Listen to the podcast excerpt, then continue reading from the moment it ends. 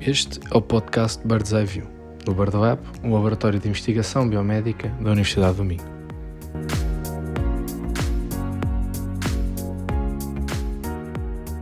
Olá a todos e a todas, bem-vindos a mais um episódio do Bird's Eye View Podcast, o podcast do BirdLab, um laboratório de biomédica da Universidade do Minho. Bem, neste episódio vamos falar outra vez sobre dispositivos de assistência à locomoção, em concreto, nos outros episódios já falámos do, da importância destes dispositivos, não é? Principalmente na prevenção e na detecção de, de quedas, já falámos do dispositivo, estamos a desenvolver aqui no, no, no laboratório, a bengala, a bengala robótica. Neste episódio vamos falar um pouco sobre a acessibilidade e a usabilidade destes, destes dispositivos, um, na, na, comunidade idosa, que é, que é, que é a população indicada. Um, porque é que estes dispositivos muitas vezes não são aceitos pelos utilizadores, não são aceitos pelos idosos e como é que podemos melhorar essa acessibilidade e como é que isto é feito com, com determinadas estratégias de, focadas na tecnologia e na sensorização uh, que vamos aqui, vamos aqui explorar. Vamos explorar então porque é que isto acontece, o hardware existente que é implementado nos dispositivos para tentar resolver estes problemas e, e, também um pouco de como é que isto é feito em termos de software, machine learning e isso tudo. Bem, comigo, para me ajudar neste stress, tenho aqui outra vez o Nuno Ribeiro, um, é aluno de doutoramento ainda da, da, é. da Universidade do Minho e sempre na Universidade, na Universidade é verdade, do Minho. Uh, tem bastante trabalho, como já sabemos, publicado nesta, nesta área e é, no fundo, o, o líder aqui no laboratório deste projeto uh, do, no geral de, de, sobre, sobre as quedas. Bem, boa tarde, Nuno. Obrigado Olá, pela, pela tua ajuda um, para, para, fazer este podcast. Eu começava com a primeira pergunta, então, um, falar um bocadinho sobre esta questão da acessibilidade e da usabilidade destes dispositivos de assistência, como a, robot, a, a bengala robótica que, que, já falámos. Mesmo eu diria, os dispositivos normais, as bengalas normais, os andaris e isso tudo, terão a sua dificuldade em ser aceitos pelo, pelos utilizadores. É sempre um objeto estranho, é sempre um objeto um bocado estrangeiro, digamos assim. Um, mas estes, claro, como são, terão, serão talvez um pouco mais complexos, também terão também os seus problemas ainda maiores. Como é que, como é, que é um pouco o panorama em termos da, da acessibilidade do, dos utilizadores neste tipo de dispositivos? Exato. Uma das coisas que o Rodolfo até frisou num, num podcast anterior foi exatamente uh, a utilização deste tipo de dispositivos de assistência passivos, nomeadamente aquele andarilho convencional ou a bengala convencional, que é uma bengala de madeira. Sim. Esses dispositivos acabam sempre por ter pouca usabilidade e aceitabilidade por parte do utilizador final, neste caso os idosos ou pessoas com pouca mobilidade. Sim. E porquê?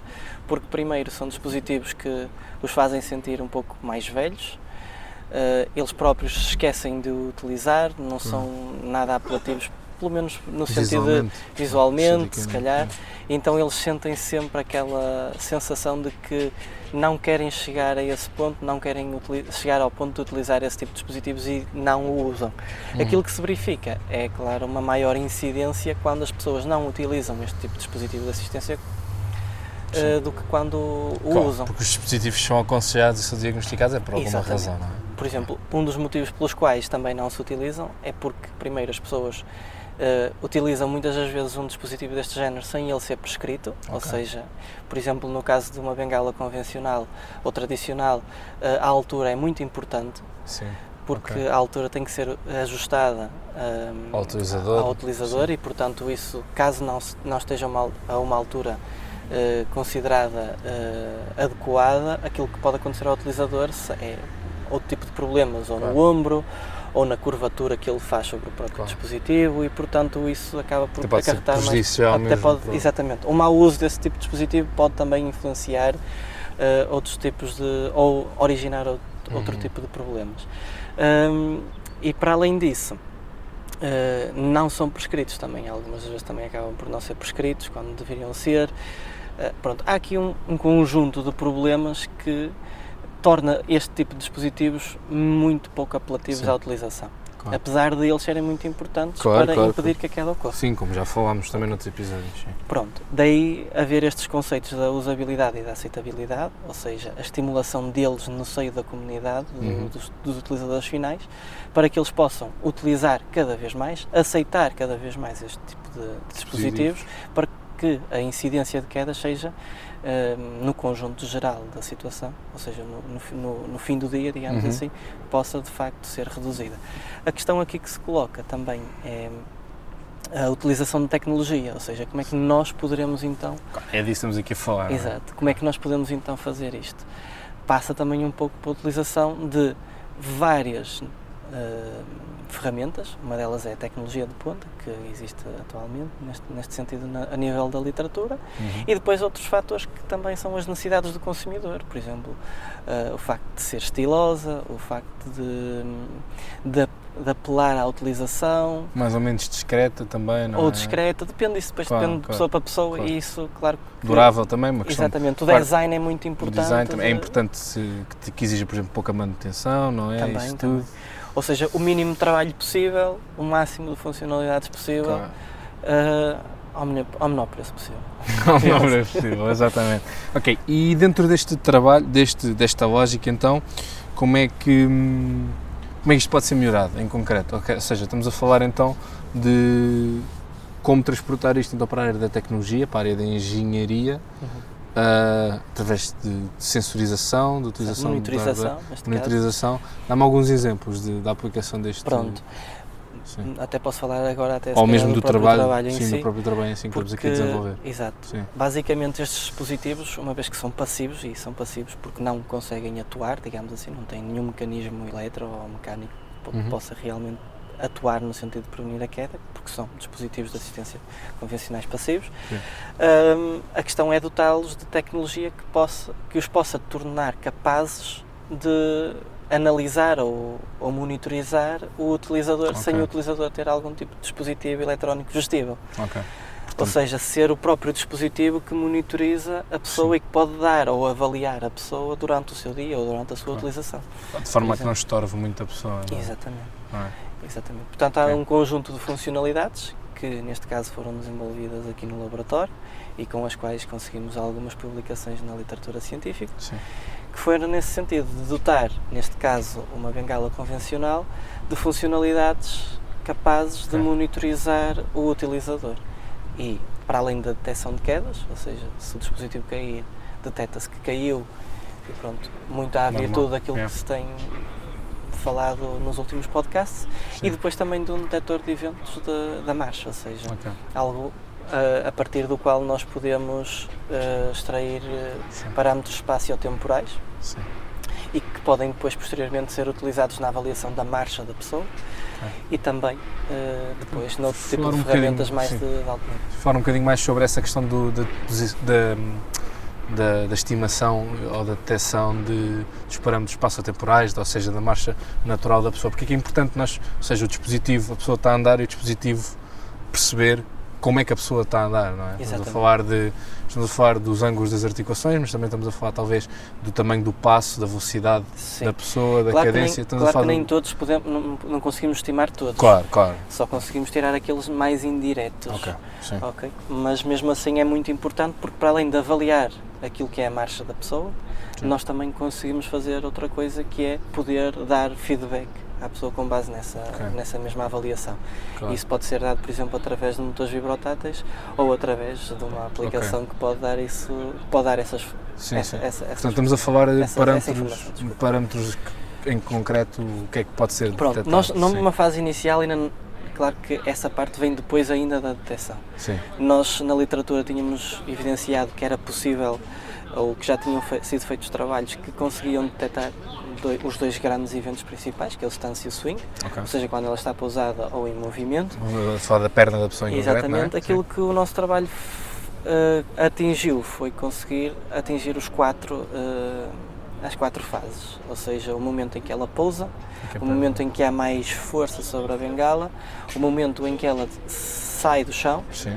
E depois o momento em que ela passa okay. uh, pelas pernas, no middle mid swing. Claro. E depois a partir destes quadros me dava a, a perceber os outros todos. Os outros todos. A velocidade, não é? Exato, a velocidade, nós sabemos também o comprimento da bengala, também conseguimos extrair uh, o tamanho da passada, digamos assim. Da passada da pessoa, por exemplo. Claro. Conseguimos tirar aí claro. alguns parâmetros que podem ser importantes para a sua avaliação. E depois a ideia é pegar nestes parâmetros e fazer alguma coisa com eles.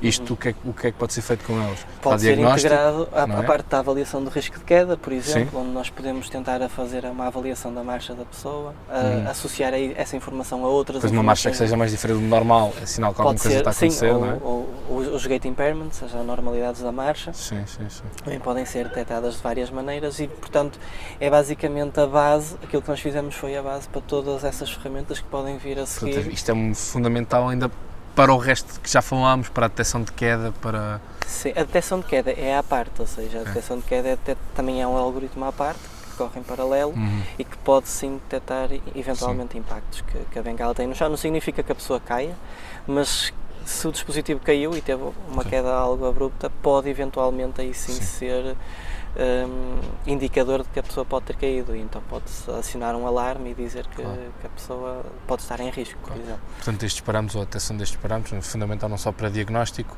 mas também para perceber como é que a pessoa está a evoluir. é? Exatamente, Poderá sim. ser, até ajudando o médico ou o terapeuta, e depois, claro, para alimentar outro tipo de, de hardware, outro tipo de funcionalidades que a bengala possa, Isso, que, que a bengala possa, Sim. possa ter.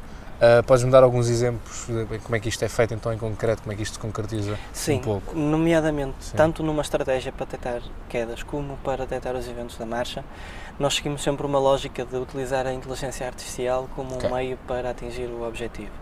Agora, também temos outras ferramentas, nomeadamente máquinas de estado, que correm em Que é paralelo. outra forma de... Que é outra forma também de podermos chegar à mesma detecção. Claro que os algoritmos de inteligência artificial conseguem ter uma melhor performance, por regra geral, Ok. mas a verdade é que num dispositivo destes, se queremos ter uma versão standalone, ou seja, uma versão que corra localmente, eh, ter algoritmos de baixo, poder- de baixo custo Mais computacional é mais Sim. importante. Então Ok. conseguimos de uma forma. Portanto, o hardware necessário, por exemplo, para correr um algoritmo de inteligência artificial, se calhar é mais caro, é mais maior. caro, maior, etc. E Claro. quando isso pode ser feito fora, ou seja, se for a nível local, eh, pode correr no próprio dispositivo Uhum. através de um, de um algoritmo de baixo custo computacional, Sim. que são as máquinas de estado, Sim. e depois, se eventualmente quisermos fazer uma análise mais detalhada, quando o dispositivo se ligar, por exemplo, à internet, pode eventualmente utilizar até tipo de- fazer uma, rea- uma reavaliação daquilo que já foi feito, por Ok. exemplo, no futuro, da, daquilo que a De forma versão mais precisa. já, já tem.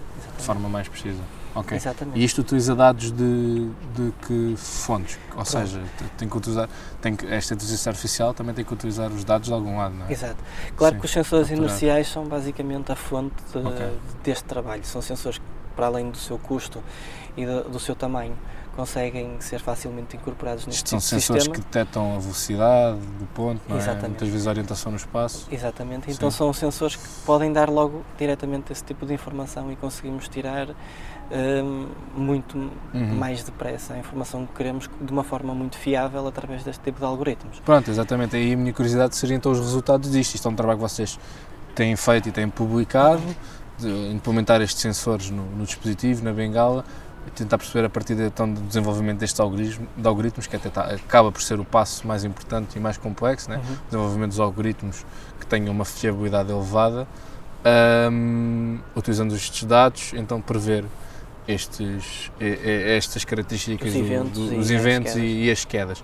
Ah, que resultados é que vocês já alcançaram no sentido de- do desenvolvimento A nível de performance, estratégias? nós, claro que numa fase inicial só fizemos ainda com sujeitos saudáveis, é uma lacuna que temos no nosso trabalho. Claro que o, o- Mas- gate é diferente. Exatamente, mas já testamos é o- os algoritmos em vários pisos, em, em várias situações, em escadas, rampas, hum, chão normal, Uhum.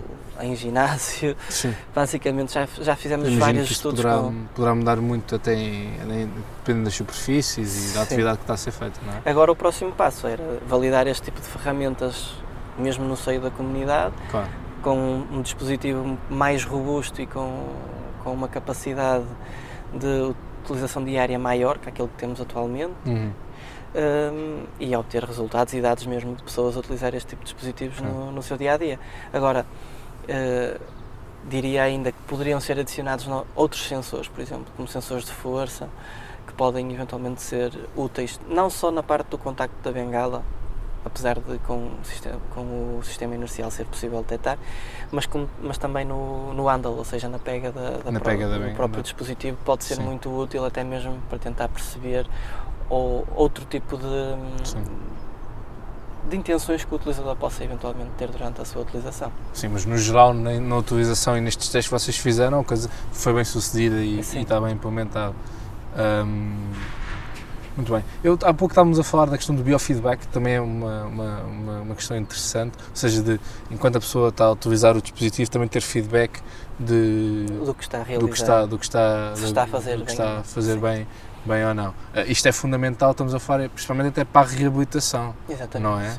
Por exemplo, se a pessoa tiver uma marcha algo diferente ou, significa, ou estatisticamente significativa, diferença, uma diferença estatisticamente significativa Sim. daquilo que é a marcha normal, Sim. pode eventualmente dar esse, esse alerta, por Ok, exemplo, e ou através de outras formas. Sim, sim. Não significa que. Ou seja, há várias formas de fazer isso, não só a nível estatístico, mas também a nível de algoritmos que, que utilizam controladores bioinspirados. A questão é que isso é sempre útil para, para que a pessoa possa eventualmente saber se está a fazer esse movimento bem ou não. E isso a nível de reabilitação também pode ser usado. Aliás, uma das funcionalidades ou um dos objetivos da, da detecção dos eventos da marcha, seja ele. Hum, de, que forma for, é também essa parte da reabilitação para percebermos se em que fase é que pode estar a haver algum problema e o que é que se pode ser feito para corrigir eh, esse mau movimento, digamos assim. Uhum. Ahm, agora, qual, qual é que será o próximo passo então no desenvolvimento deste O tipo próximo de passo tecnologias? Sim. é eh, a criação de mais funcionalidades, quer através de máquinas de dados, quer através de inteligência artificial. Sim. Por exemplo, neste trabalho em particular, só para fazer uma analogia, nós correlacionamos para saber que variáveis utilizar, as variáveis, hum, ou seja, para sabermos quais são as variáveis que precisávamos de utilizar, nós correlacionamos o movimento do pé com o movimento da bengala Ok. e verificámos que havia algumas variáveis que eram altamente correlacionadas. Sim, E isso mais ajudou-nos- importantes exatamente. outras. é? Isso ajudou-nos bastante porque essa, essa alta correlação fez com que, por exemplo, os algoritmos mais simples conseguissem detectar estes eventos de uma forma mais, mais sólida, digamos assim. Porque podiam utilizar aquelas variáveis que são as mais importantes Sim. e ignorar outras que Exatamente. seriam, então. Apesar de que o movimento da bengala pode nem sempre ser síncrono com o do pé oposto à, que- à da sua utilização, Sim. pelo menos também até se calhar varia com o utilizador, um Exatamente. utilizador mais coordenado ou menos coordenado. Exatamente. não Outra coisa que podemos fazer, também partindo desse pressuposto, é tentar ver o quão importante é, por exemplo, do trabalho futuro, a altura a que a bengala atinge durante a marcha. Ou seja, nós sabemos que, por exemplo, um dos problemas, ou uma das quedas mais frequentes nos idosos é tropeçar.